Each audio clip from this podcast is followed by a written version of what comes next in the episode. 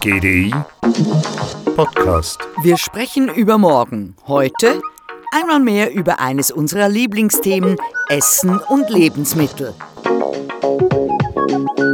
Nein,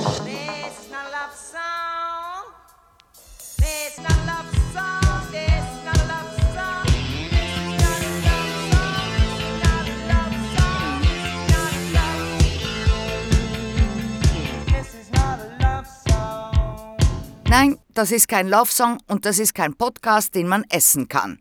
Essen muss man, sonst verhungert man. Aber lieber verhungern als ein Laborsteak. Akzeptanz ist heute schwierig abzuschätzen, da es halt auch noch nicht auf dem Markt ist. Also heute ist es einfach noch fremd. Es ist etwas Unbekanntes. Man, man weiß noch nicht genau, wie das dann schmeckt, wie sich das, wie sich das anfühlt von der Konsistenz her. Ist das wirklich wie richtiges Fleisch? Und es den meisten Menschen schwerfällt, etwas abzuschätzen, ob sie das dann wirklich brauchen in Zukunft. Also irgendwie vor, vor 15 Jahren hätte wahrscheinlich auch erst ein kleiner Prozentsatz gesagt, dass sie das Smartphone brauchen. Äh, ja, wie wir heute sehen, brauchen wir das mehr als uns, als uns lieb ist wahrscheinlich. Sagt die GDI-Forscherin Christine Schäfer. Ich habe zwar das Smartphone in der Hand, aber ich lasse mir doch nicht die St. Galler Bratwurst verbieten. Ja, bei mir kommt das Wasser aus der Leitung, das Geld kommt von der Bank, der Strom aus der Steckdose und das Fleisch liegt abgepackt in der Kühltheke. All das mit dem Food-Hype ist mir einfach viel zu krass. Frankenfood. Wäh und immer diese Negativschlagzeilen dazu. Die Weltbevölkerung ist inzwischen auf etwas mehr als 7,9 Milliarden Menschen angewachsen, 200 Millionen Menschen davon hungern. We can produce enough food for 10 billion people, but we have a supply chain issue. It's not just about maintaining the far-flung global food supply chains that we have in the past. Because as you know, those have also been a significant contributor to global warming. So if we not only strengthen our supply chains, but also strengthen local production capacity of staple goods and other kinds of crops and use technology, we will probably be able to not only produce enough food, but to produce more food closer to the geography of demand. Aha, wir können genug Nahrungsmittel für 10 Milliarden Menschen produzieren, sagt der Bestsellerautor Paracana. Wenn wir die globalen Lebensmittelversorgungsketten auf die Reihe bekommen. Ja, das ist bestimmt ein Punkt, die mit der landwirtschaftlichen Lieferkette verbundenen Treibhausgasemissionen. Darum sollte man die lokalen Produktionskapazitäten für Grundnahrungsmittel und andere Arten von Nutzpflanzen ausbauen und Technologien einsetzen, um auch mehr Lebensmittel näher am Ort der Nachfrage zu erzeugen, sagt Kanner. Ja, ich kaufe mein Essen möglichst lokal ein, nur ab und an vielleicht mal was nicht ganz Saison hat im Winter. Und natürlich auch alles Bio, ist ja klar. We are fresh strawberries, fresh best of red strawberries, ripe turning riper in the bowl. Wieso soll ausgerechnet ich aufs Fleisch verzichten, wenn mein Nachbar es nicht tut? Was soll das bringen, wenn die kleine Schweiz vorangeht? Weil die Zahlen belegen, dass die globale Fleischindustrie den Menschen und dem Planeten schadet? Dass 70 Prozent des Agrarlands nur für das Futter von Rind, Schwein, Kalb angebaut werden? Die von der Eier- und Milchproduktion verursachten Umweltschäden riesig sind? Also grundsätzlich ist das recht einfach zu verstehen, denn die Selbsttäuschung beherrscht der Mensch noch sicherer als die Lüge, sagte schon Dostoevsky. Äh, verstehen Sie? Warum etwas künstlich herstellen, was es schon seit Urzeiten auf dem Grill gibt?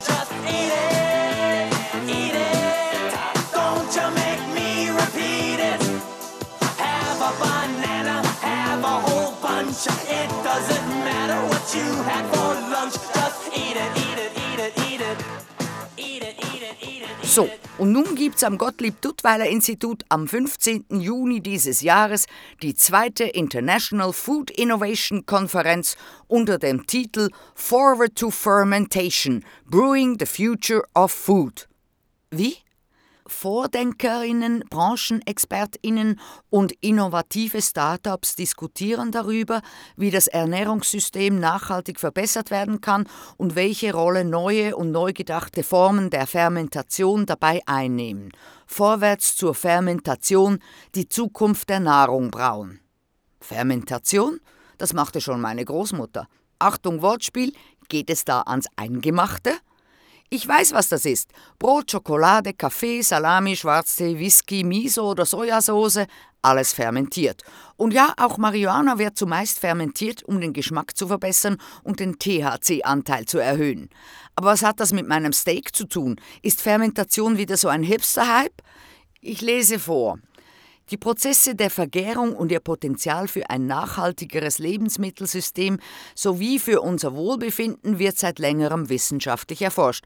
Und mit der rasanten Entwicklung der Forschung wird es möglich, mit der sogenannten Präzisionsfermentation Produkte in Textur, Farbe und Geschmack zu optimieren. Kombiniert mit Bioinformatik und Biotechnologie wird man tierische Proteine ersetzen können. Heute produzieren wir Fleisch, Meeresfrüchte, Milchprodukte, Eier, alles unter Verwendung von Mikroorganismen. Es wird erwartet, dass die Fermentation eine Schlüsselkomponente bei der Umstellung auf alternative Proteine sein wird. Mhm. Aber warum müssen denn zum Beispiel die pflanzlichen Produkte so aussehen und schmecken wie Fleisch, wenn doch die Veganer eh kein Fleisch essen wollen? Es geht da eben genau darum, eine Verhaltensänderung herbeizuführen, indem man ähm, der breiten Masse der, der Fleischliebhaber ein, eine Alternative bietet, die eben geschmacklich und eigentlich von allen Sinneswahrnehmungen mit dem, mit dem Original mithalten kann. Und da ein Anreiz entsteht, eben öfter mal auf Fleisch zu verzichten, ohne eigentlich auf etwas verzichten zu müssen. Ja, verzichten will ich nicht. Und das soll wirklich gehen? Wer sind denn diese innovativen Start-Upper, die da an der Food-Konferenz am 15. Juni auftreten? Also meine Lust auf tierische Produkte ist immer noch da. I'm very hungry. Aber, Achtung nochmals, Wortspiel, schauen wir über den Tellerrand. An die Food-Konferenz kommt Johnny Drain, was für ein Name, der nach seinem Doktor an der Universität Oxford in Materialwissenschaften begann, in der Küche zu arbeiten. Go around the world, travel a lot. Work with chefs and bartenders and eat a lot of food and drink a lot of drink, and it's a wonderful job. What I do with those chefs, with those bartenders, frequently is I help them understand fermentation. So I teach, I educate people in how to ferment things. And one of the cornerstones of fermentation and fermented food products is this thing called umami. The more that I've learned about umami, the better a cook I've become, and the more people compliment me on my cooking, which is a good thing.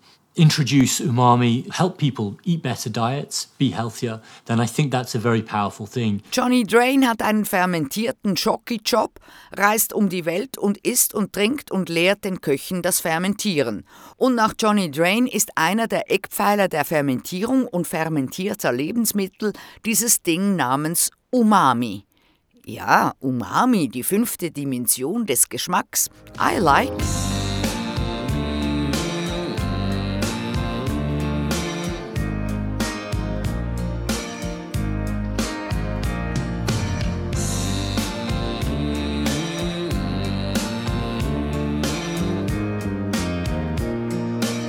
Aber was ist denn mit den Proteinen? Woher bekomme ich denn meine Proteine, wenn ich keine Eier, Fisch, Fleisch oder Milchprodukte mehr esse? Ich meine, Gott bewahre, aber wie sieht es denn da aus? Shifting to a completely plant-based diet is of course very difficult uh, because we need solutions that are tasty, that are healthy, and that are truly sustainable. A main challenge in the plant-based food industry is finding alternative proteins. Das ist wieder einer der Start-Upper. Jonathan Golan von der Firma Breville und er bestätigt genau meinen Einwand, dass die pflanzliche Nahrung eben wenig Proteine liefert und dass wir Lösungen brauchen, die schmackhaft, gesund und nachhaltig sind. Vor allem schmackhaft, meine Rede. Und wie komme ich nun zu meinen Proteinen? Mit Mikroalgen, sagt Golan. Microalgae, they're not the algae you usually see in, in sushi rolls or in, uh, or in salads. It looks like green water.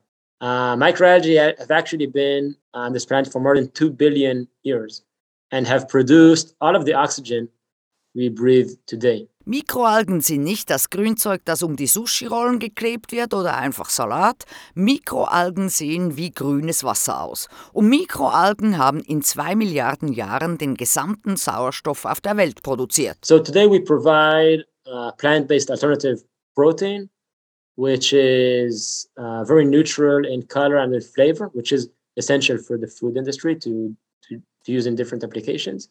It's very functional which means it can provide different functions from texture to emulsification properties to, to foaming and other properties you usually use a protein for. It's non-allergenic.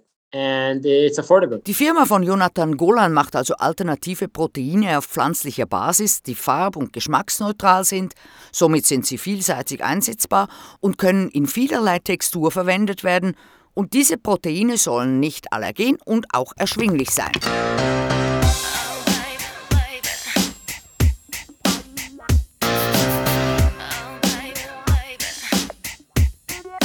Okay. Also pflanzenbasierte Produkte bekommen Proteine, das Clean Meat ist nicht nur sauber, sondern soll identisch wie mein Fleisch aussehen und schmecken. Aber Moment, ohne Kühe keine Milch, kein Käse, kein Joghurt.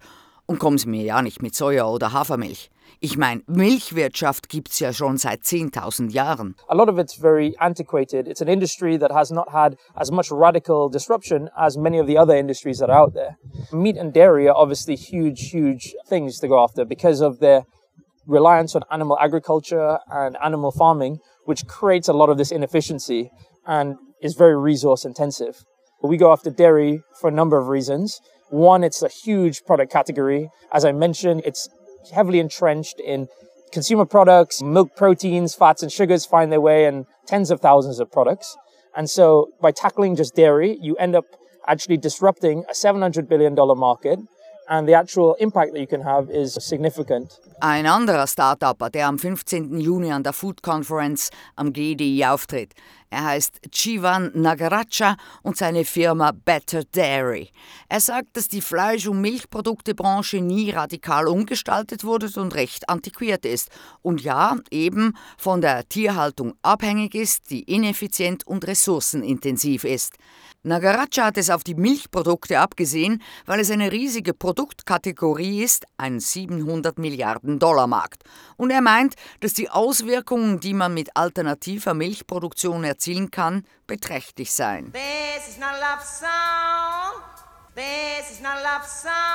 Noch immer keine Liebesgeschichte?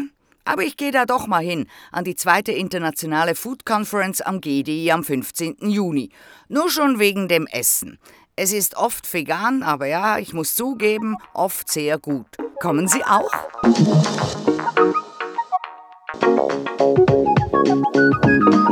GDI Podcast Von Jasmin Kienast.